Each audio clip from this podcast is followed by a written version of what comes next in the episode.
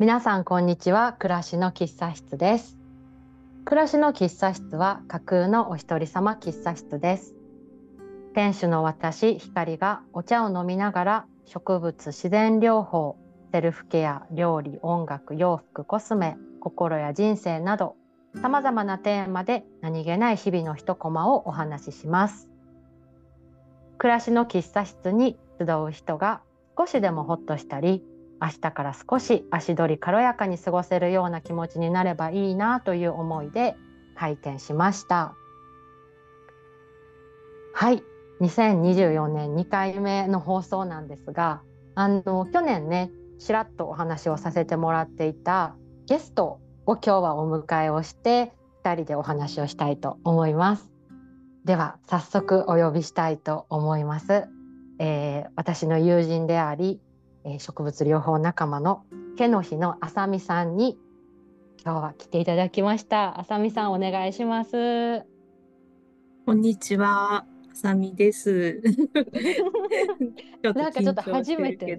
ね、私もなんか普段のこの友達のこの感じとなんかね、うん、一応録音してるっていうのでちょっと不思議な感じなんですけど、うんうん、と今日はあさみさんと2人でお話ができたらなというふうに思ってます。でまず私がちょっと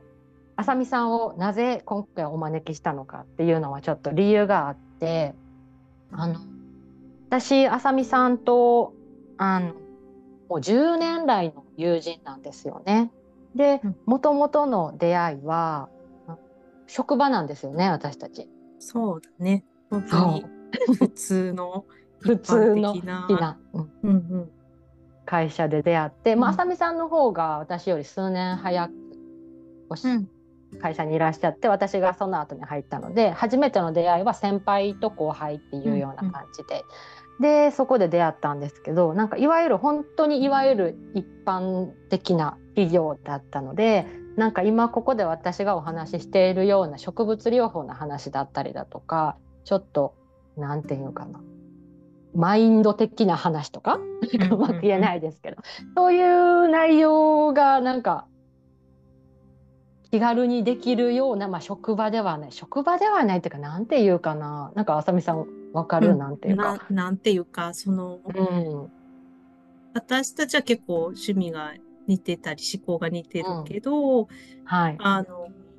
そういうのにはあんまり関心がある人が少ないなっていう印職場やったよね。そうやね。そうそう。っていうところも、うん。あごめん大丈夫。そうなんかそういうのもあってなんか、まあ、私たちの趣味がちょっとそのタイミングでなんかピタッとあったりだとかしてなんかいわゆる健康の話とか、うんうん、食の話とかなんか生き方の話とか なんかそうだね。意気投合したよ、オタクっぽかったんかな、うん、うちらが。確かに。なんか、当時一緒に肌断食したりとか、うん、そうそうそう。あとは左右今は普通やけどさ左右健康法とかさ、確かに。足つぼとか確かに。ねいろいろ。確かに確かに。あの布ナプキンとかね。ああそうそうそう。そう、ね、ユシャンとかね。そうそうユシャンユシャン。ユシャン。そう。ひかりちゃんに本をさ私がね貸して、うん、ひかりちゃんがすごい感動してくれて、うんうん、私も買いましたみたいな、うん、ね、そうそう。友達にも広めますみたいな。謎の謎の啓蒙活動誰にも頼まれてる なんかねそういうので情報交換とかで。ね楽しかったですよね、ああいう。人がいない分、うん、周りに同じようなこと言ってる人がいない分、なんか2人ですごい熱くなってた。給湯室でちょっと喋ったりとかね。そうそう。そう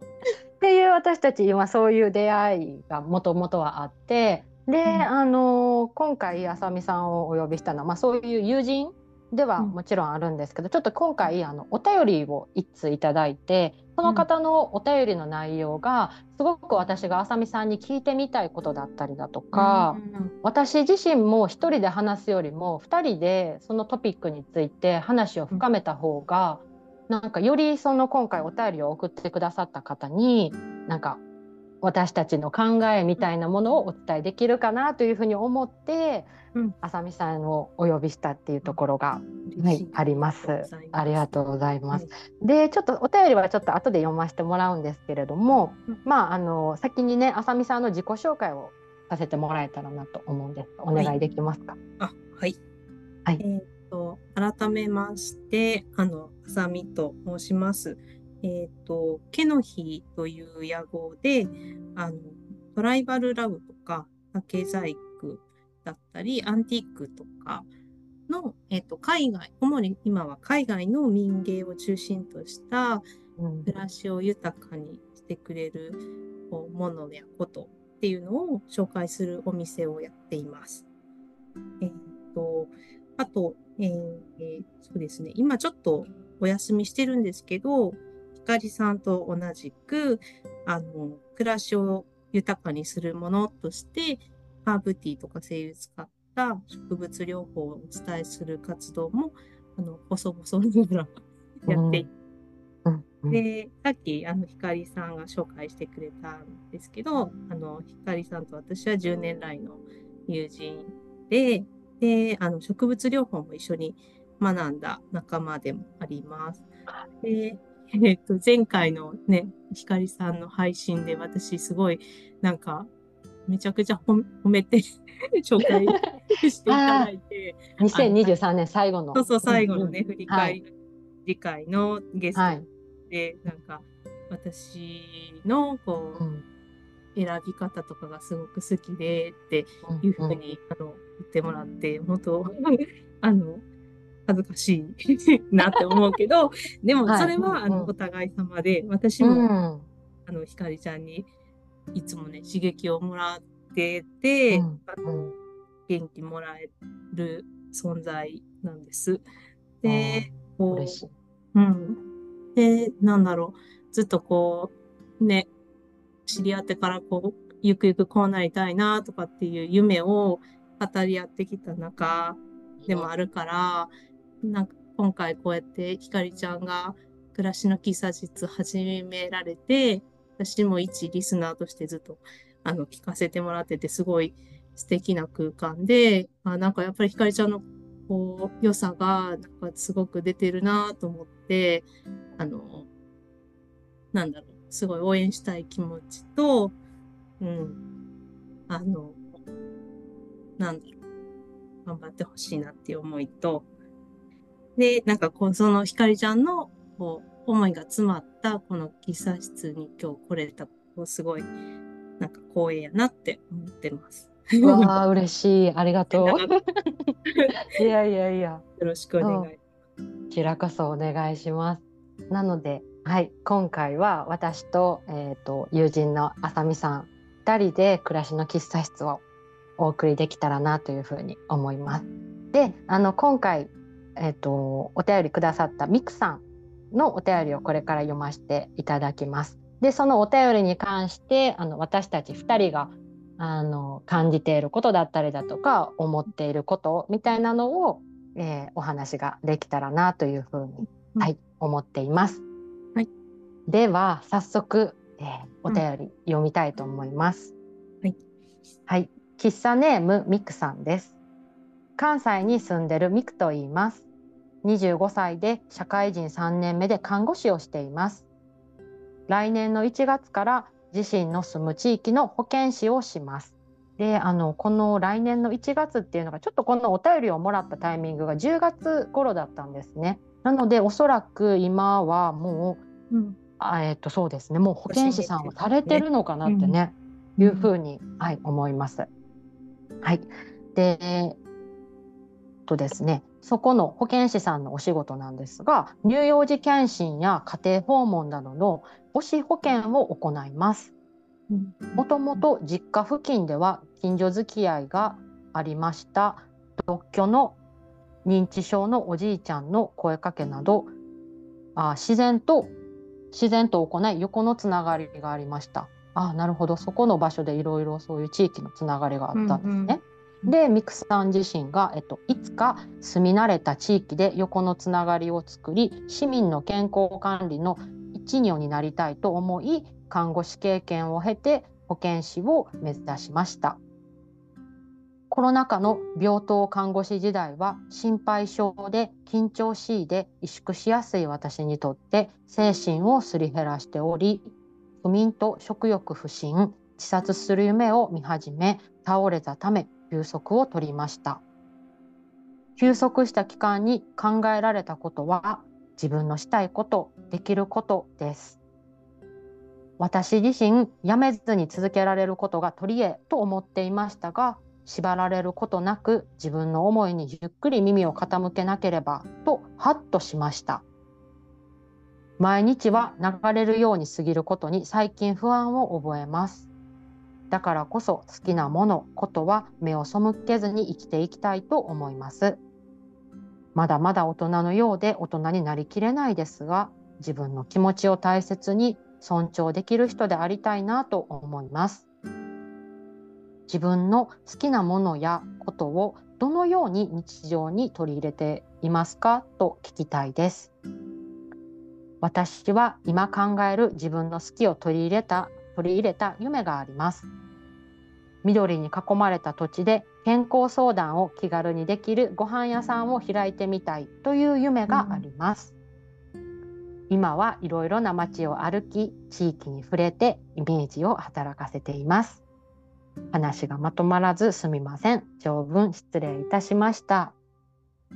はい、ミクさんお便りありがとうございます。ミクさんもともとはえっと看護師をされていたということで、でえっと今年の1月から保健師のお仕事をされているっていうことなのかなっていうふうに思いました。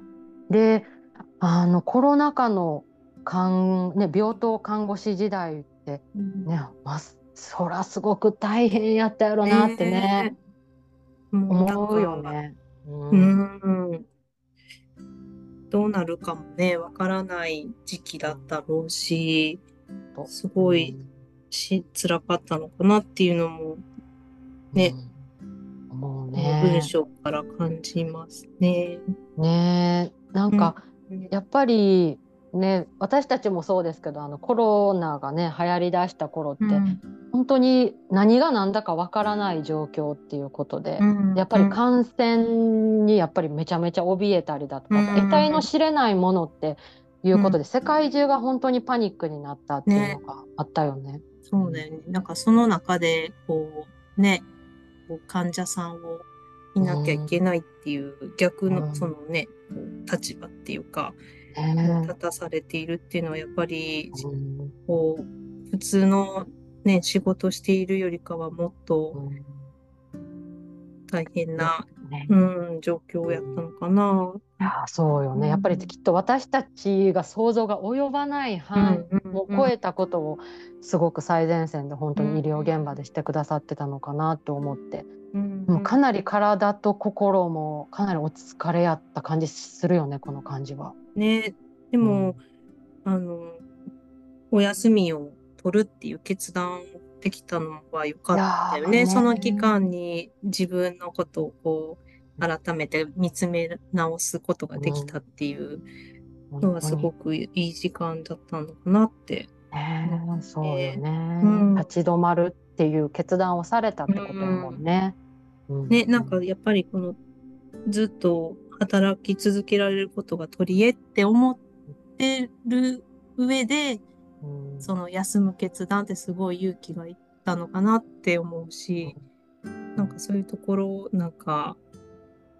自分がね一歩踏み出す時ってすごい勇気がいると思ういるよね。うん、うん。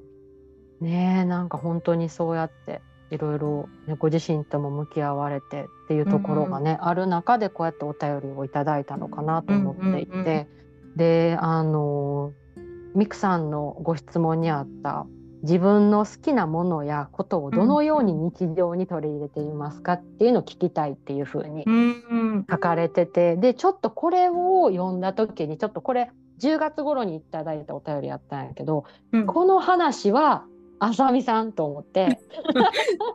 そっか。そうそう。まあなんかもともと私クラスの喫茶室を開店する時に、うん、いつかあさみさんには出てもらいたいなって勝手ながらに私思っててでもこのお便りを読んだ時に呼ぶのはここやと思って、うん、あさみさんに、うん、声をかけさせてもらいました。なので今回のちょっとお便りミクさんのお便りを2人でちょっと話ができたらなと思ってて、うん。はい、なので好きな物事をどうやって日常に取り入れてるかってあさみさんはどう？ね好きな物事、うんそうね、今のまさに私が始めた毛の日のお店は、そういう好きな物事を集めたお店っていう感じになるけど、日常かなんかでもそうだね。毛の日は、その日常の延長にある、なんていうか、形になったものっていうことも言えるんだけど、そうだね。結構、何でも、あって思うと私は、うん、まずトライっていうか取り入れてみるっていうところが結構素直に行っちゃうところはあるかな。なんか躊躇するとかじゃなく、やっぱり思いがこう出てくるものとか動いたものは、なんかやってみたいっていう気持ちがやっぱり強くて、うん、そこを経験したいみたいな。なるほど。うん。うん、で、まず失敗してもいいから、取り入れてみようみたいなところはあるかな。なるほど。そうねあのあさみさんのことをご存じない方にちょっとだけお話をさせてもらうと、うん、まあ、ちょっとこれ音声だけなのであさみさんのそのあの様子が伝わらないのがちょっとすごく私は残念なんやけどあさみさんあの私が初めて会った時にすごくファッションセンスだったりだとかあの持ち物とかが ちょっとまたあさみさんが恥ずかしくなっちゃうかもしれんけど。本当にすごい素敵やなと思っててそういうファッションの取り入れ方とかこなし方とかなんかあの会社で言うといわゆるデスク周りとかって結構人柄出るじゃないですか。そうだね。その人らしさ。そう,、うん。ね、そう。なんかあのあこういうマグカップ使うんやとか、うんうん、こんだけ見てんねんとか感じだけど なんかわかるよ。見る見る。こういう感じなんやとか。うんうん。とかあとはそういう会社でのそういう持ち物とかをああさみさんはこういうふうにアレンジするんやとか、うん、なんか結構私初めて会った時になんかこの人はちょっとあのーおしゃれ番長やなこの会社のみたいな感じで勝手ながら。番長。私が 一人で思っていて、うん、なんていうかあさみさんのそういう取り入れられるそういう生活雑貨だったりだとか、うん、お洋服とかも結構作家さんのものが好きだったりだとか、うん、まあそうか、まあ、いろいろ多岐にわたると思うけど、雑貨とかきっと器とかもさっきの、ね、毛の日さんで取り入れてらっしゃるものもすごくこだわりの民熱海さんがすごくいいなって思う世界の民芸だったりだとか、そういうものとかもあって何ていうか私の目線から言わせてもらうと本当になんかすごいおしゃれやなっていうふうに、私は思うんよね。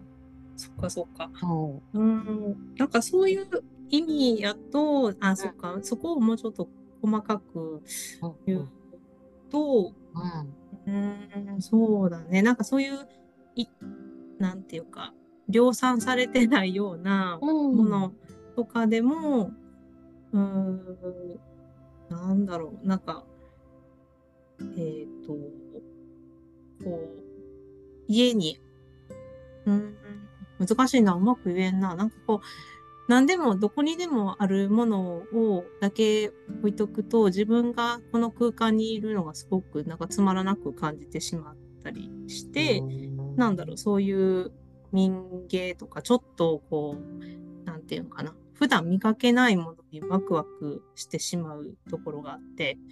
うん、だからそういうのを普段のなんかベースは本当に普通なんやけど、そういうのをちょっと入れることが、なんか自分の空間がなんか心地よくなるんですよね、私は。だからなんかその塩梅のバランスを多分ひかりちゃんがなんか気に入ってくれてんのかな、みたいなのは、なんかそのバランスがいいっていつも言ってくれるけど、普通の、なんていうか、一般的な実用性の兼ねてる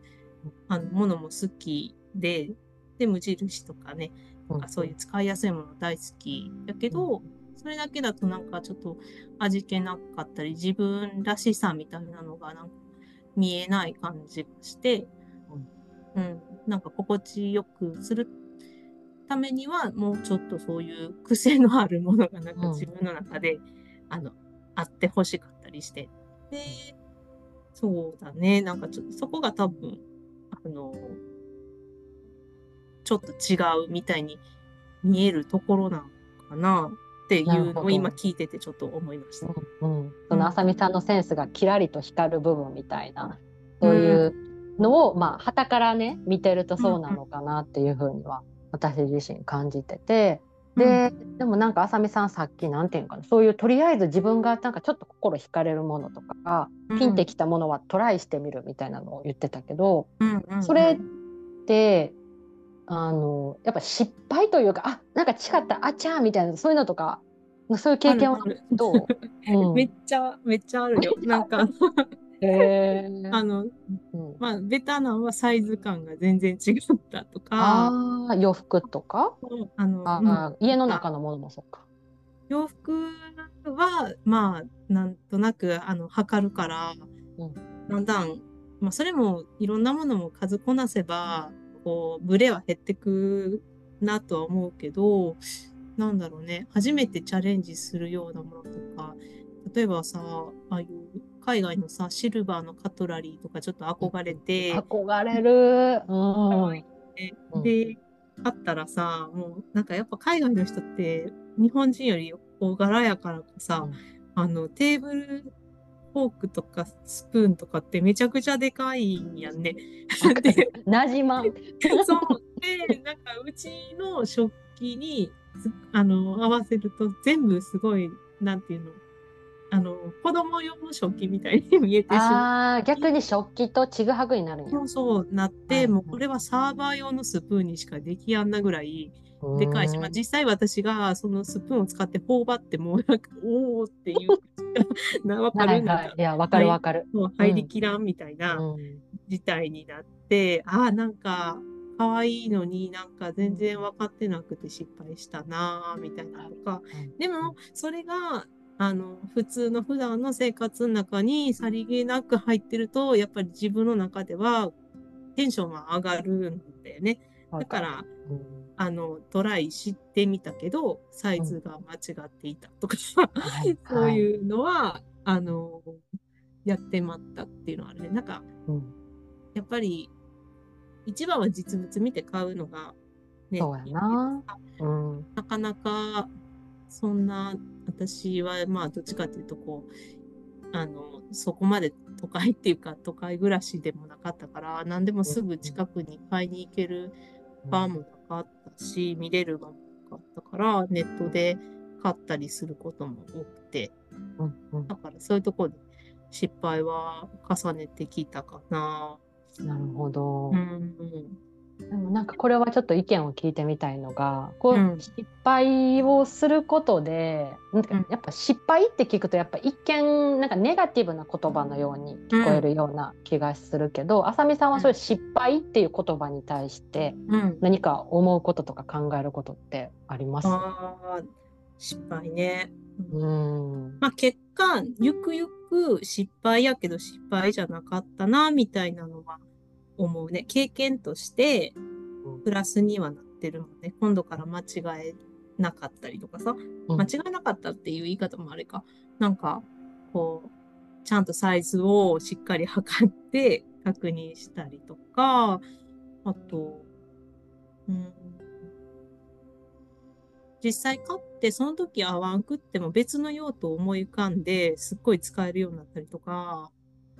なんか、うん、実際一度はそれが自分に響いて買ったものだから、なんていうのかな。あんまり、あの、それが、こう、ネガティブな状態では終わってないかなっていう印象かな。なるほどね。うんうん。うん、でも確かに。なんかある一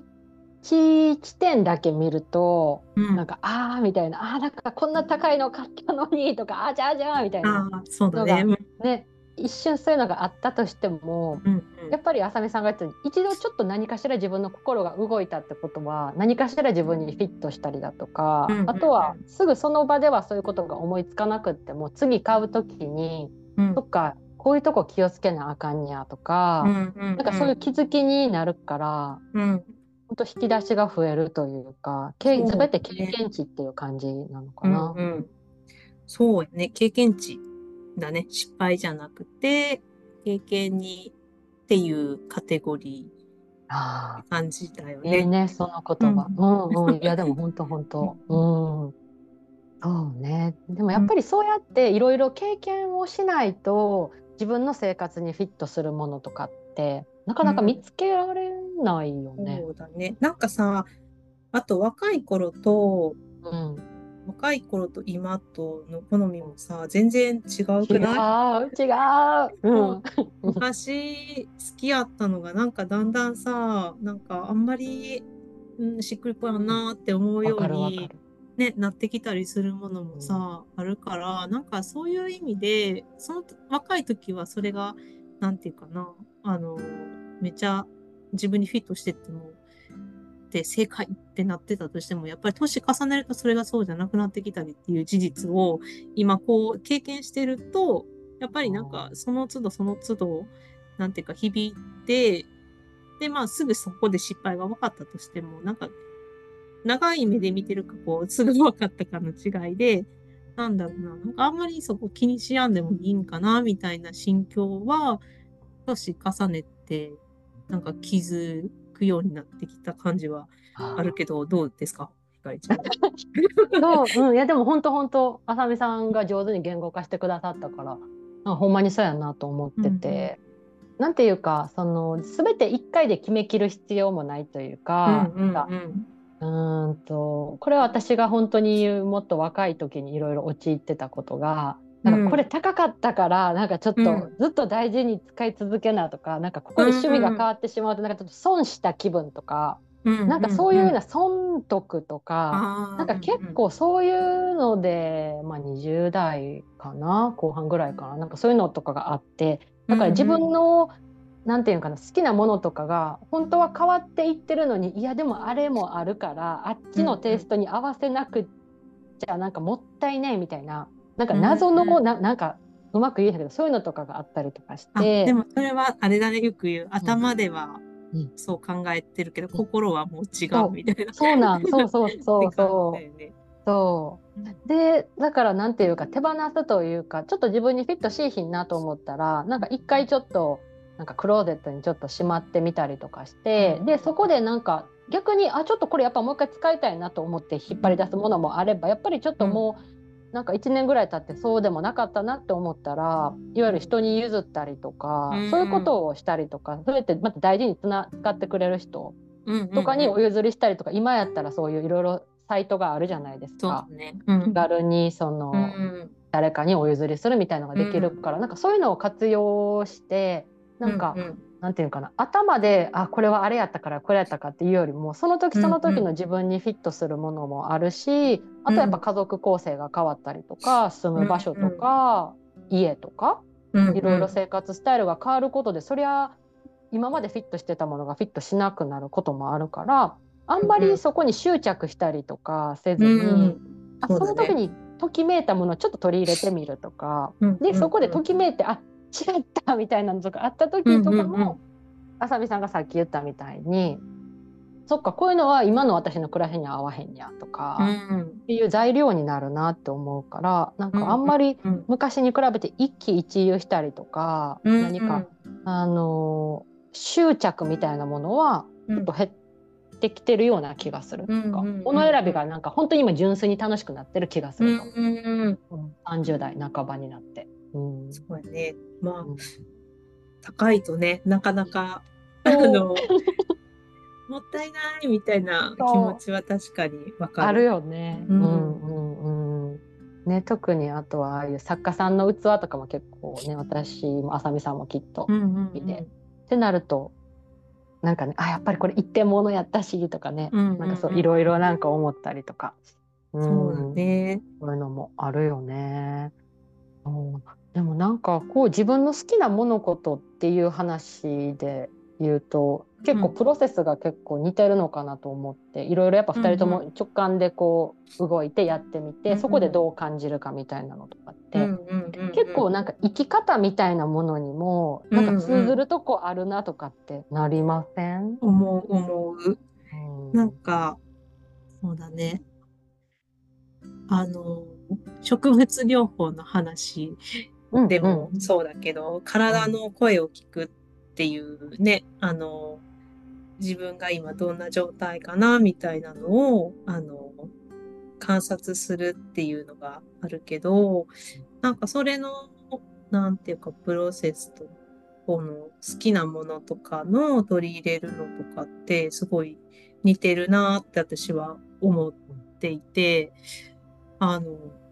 今の自分がこれしっくりきてるとかね。なんか可愛いって思うけど私には合わんなとか。なんかそういうのって自分を知るツールのすごいなんか一つっていうか、なんだろう、本質が多分なんかそういうところでに一緒なのね。うん、いや、うん、そう思う。なんか、うん、結局全てのことってなんか全部こう本質は一緒っていうのはなんか私もすごい思う。ね、なんかうん、だからなんか植物療法の話に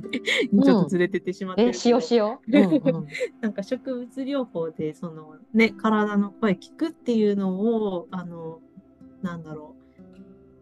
うより意識するようになってから本当になんだろうもっと自分の好きなものとかその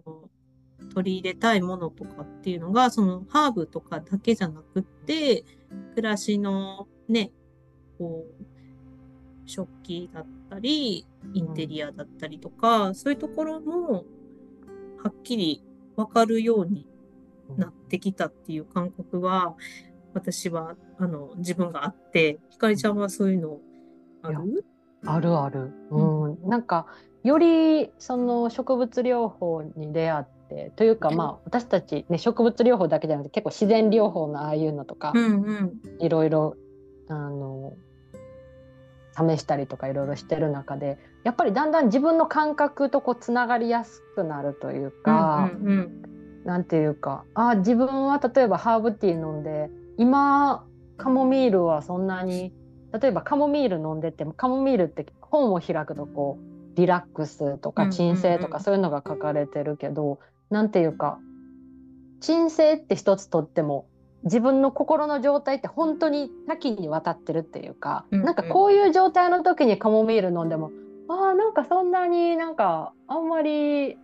なんていうかなそんな緩まないなとか、うんうん、逆になんかちょっとペパーミント入れた方が、うん、なんかちょっとシャキッと緩むみたいなのとか、うんうん、これちょっとすっきりするようなそうそう、うんうん、そう。まあ例えば今のこのブレンドは例えばの例なんやけど、うん、なんていうか教科書を見てると結構ペパーミントとかって結構ねあのなんていうのかな気持ちをシャキッととか、うんうん、朝にこうエネルギーこう高めるのにいいですよ、みたいなとかで書かれてるけど、うんうん、でもそれはあのもちろんそういう考え方もあるけどじゃあ今の自分にこうフィットするのが例えば、ペパーミントを飲んでホッとするとかこの清涼感があることによって自分がなんかふーって落ち着くみたいな、うんうん、っ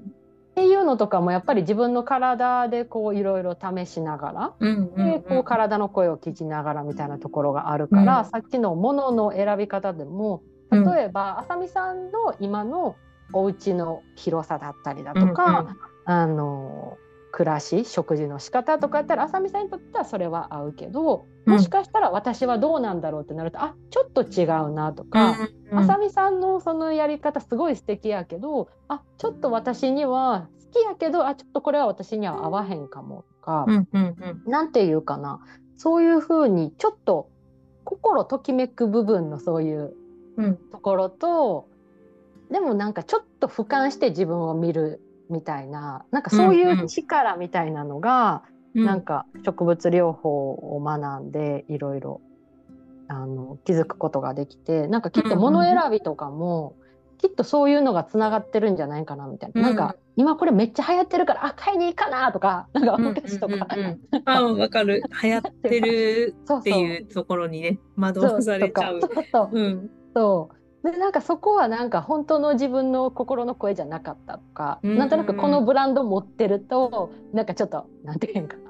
なうんなんかいいかもみたいな。なんかねあのわかるわかるそのその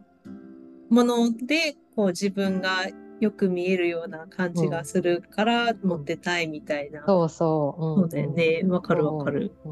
まあもちろんそれが全部ダメって言ってるわけじゃなくって。うんうん、ただなんかそっちばっかりに私の場合引きずられちゃうと、なんかちょっとあなんか次から次へと新しいものを取っていかねばとかそうだね。そうなっちゃう。なんかそういう楽しみもあっても全然いいけど、うんうんうん、なんかでもその多分経験があって、うん、なんか今、こう、冷静に自分の好きなものを、こう、受け止めれてる気もするね。確かに。うん、うん、なんかそこに疲れるっていうかさ、うん、もういいや、そんな、もういいから自分の好きなもので、なんか楽しもうみたいな思いに、の心境になれたりとかさ。うん、確かに。うん、確かに。そうだね。なんかそういうあの、気づきは、なんか、あいろんなツールがあるけど、植物療法でより、なんか、こう、強まった感じはあるね。ね、なんかそうそう。なんかね、私たちの場合は、たまたまそれが植物療法やったっていうので、うん、ね、きっとこれを聞いてくださってる方とか、あとお便りをくださったまたミクさんね、うん、なんかそうやって自分を知るツールっていうのはきっといろいろあってね、うん、なんかミクさんの場合だと結構街歩きねをして、ねとかすごい素敵な夢だよね。緑に囲まれた土地でって、うん、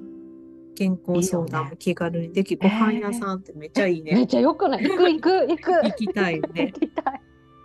なんかなんか、うん、こういう夢考えてる時ってすごい本当に、なんていうか、こう胸がこうワクワクするっていうか、本当に軽やかになってくね、なるよね。心地があってさ、こう、本当こういうの語れる時間ってすごく大事やよね。うん、本当にね、うん、だからなんかこうやってミクさんがこうね自分のワクワクすることとか、うん、なんかねこういう夢があるっていうお話を聞かせてもらえてなんか私たちもまた一緒にワクワクするみたいなね、なんか3人で話をさせてもらうみたいなね。ねうん、なんかこう人の夢聞くの楽しいよね。楽しいよね。うん、うん、そうなんか私たちもまあちょっとこれはまた次回後半で詳しくは話すんですけどうん、私たちもやっぱりこういつも何で盛り上がる自分たちの夢だったりだとかそれが、うんうん、あの実現するかしないかとか なんかそういうことは一回置いといて、うんうん、本当に自分の内側から湧いてくるこのなんていうの、うんうん、あ魂のしゃべるみたいな なんか怪しい熱いね熱い。魂のね思い。そうそう。でもなんかそういうのってなんていうかなすぐ実現しなかったとしても、うん。なんかそれこそどういう形でこうつながってくるか分からへんけど、うん、なんかなんていうかな夢の語るってすごくいいなっていうか決して無駄じゃない。なんかそんなのはなんかできっこないとかっていうふうに抑圧するんじゃなくてまずこういうふうにワクワク思ってるとか、そういうまずアウトプットするっていうね、うん、第一歩だもんね。そうそうね。うん。だからなんかミクさんもね今25歳で社会人ね、うん、3年目っていうことやからきっといっぱい夢がねあるし、うん、ねなんか聞いてていいね今の、ねたくさん吸収する時期でもあると思うからたくさんいろんな素敵なとこ見て自分の夢にねいいとこをこう足してって自分だけのオリジナルのね素敵なお店、ご飯屋さんできるといいね。いいよね。なんかやっぱりこういうちょっと病院に行くまでもないちょっとした悩みとか不調とかって、うん、こうやってしかもご飯を食べながら健康相談できるとかさ、うん、なんかちょっといいよね。ね、だってご飯食べるってめちゃくちゃリラックスね、するあの時間やしね。うん、かそこでこう、ポロッと自分のこう思いとか、悩みとかね、言える場があるってすごい、なんていうの、一石二鳥じゃないけど。あ、本当、ね、すごい癒しの場になる気がする。いいよね。うん、素敵な。ね、本当本当。ミクさんはね看護師の資格もお持ちってことだからよりねそう医学的なそういう視点とか、ね、なんかなんかそういうのもちょっと上ちょっと聞きたいなってすごい思った。うん、いや、うん、なんかいいね。こうやって人の夢を聞かせてもらえるって。うん、うん、きっとねミクさんももうこう自分の直感でこう取り入れたりなんかでされてるもんね。できてるできてるっていうか、実際もされてるんやろうなって思う。ね。うん、確かに。だってもうすでに行動に移されてるもんね。こういろいろ街歩きしたりとかイメージ働くイメージ働かる人って結構大事よね。うん、妄想とか妄想めっちゃ大事。でそれを誰かに言う。言える人がいるとね。ね、ね、もっとこう広がっていくし。ね、うん、今ねこうやってリアルな場だけじゃなくてそれこそ SNS を上手に活用したりとかね。なんか、そういうようなものとかもあっていろんなとこ人とかにつながれたりとかもしやすくなったもんね。うん。そうやね,、ね。だからなんかいろんな可能性がたくさんあるなって思う。うんうんうん。なんかちゃんと質問に答えれたかな？大丈夫かな？でもなんかリアルに私たちが普段こういういわゆるちょっと抽象的な話、うんうん、とかも結構したりとかして、うんうん、それがちょっと聞いてるくださってる方に伝わってるか分 からへんけどそうだ脱線脱線してくよねよく。してく なんか初め違った話やけども全然壮大な感じになって。でもなんかそれも実は全部つながってるみたいなね。だからねこの今回お便りでいただいた好きな物事をどのように日常に取れて取り入れてるかっていうのを本当に幅広くって、うんうん、なんかちょっと私たちの普段の考えてることとか、まあ、それこそ生き方みたいなね、うん、なんかそっちまでちょっとだいぶ発展しそうな、うん、気もしているのですが、ね、ミクさんこんな感じで大丈夫でしょうか？大丈夫でしょうか？まあちょっとちゃいますって言われてもちょっとごめんなさい。ね。でもまあでも自分の心に素直にっていうところだよね。うん、どんなところではあっても。うん、本当に本当に、うんうん、そうなんだよ。本当本当そうなんですよね。ねそこはいくつになっても私たちも持ち続けたいなみたいなのがある。ね。あとどんなテーマにまたがってもなんか言えることだよね。仕事でも好きなものとか、何でもそうだけど、自分の思いっていうのとか、はい、気持ちを一番大事にするっていうね。本当にそう思います。うん。はい、なんかもうちょっとあっという間に 30分ちょっと超えてしまったんですけど、はい、であのあさみさんとのお話は、うん、あの来週次週もちょっと続けてできたらなというふうに思っています。はい、でちょっとはい今週はこの辺でクローディングとさせてもらえたらなと、はい、思います。えっ、とですね暮らしの喫茶室では、はい、お便りも募集しています。喫茶室でゆるゆる話してみたいことお待ちしてます。ここでおしゃべりしましょう。お便りはインスタグラム X の DM、Gmail、Google フォームにて受け付けています。ご自身のフィットするものでお送りくださいね。番組の概要欄にそれぞれリンクを貼っておきます。で、あと、あさみさんのインスタグラムにきっと興味があるかなっていう方もいらっしゃると思いますので、あさみさんのけのひさんのアカウントだけちょっと紹介してもいいですか？はい、ありがとうございます。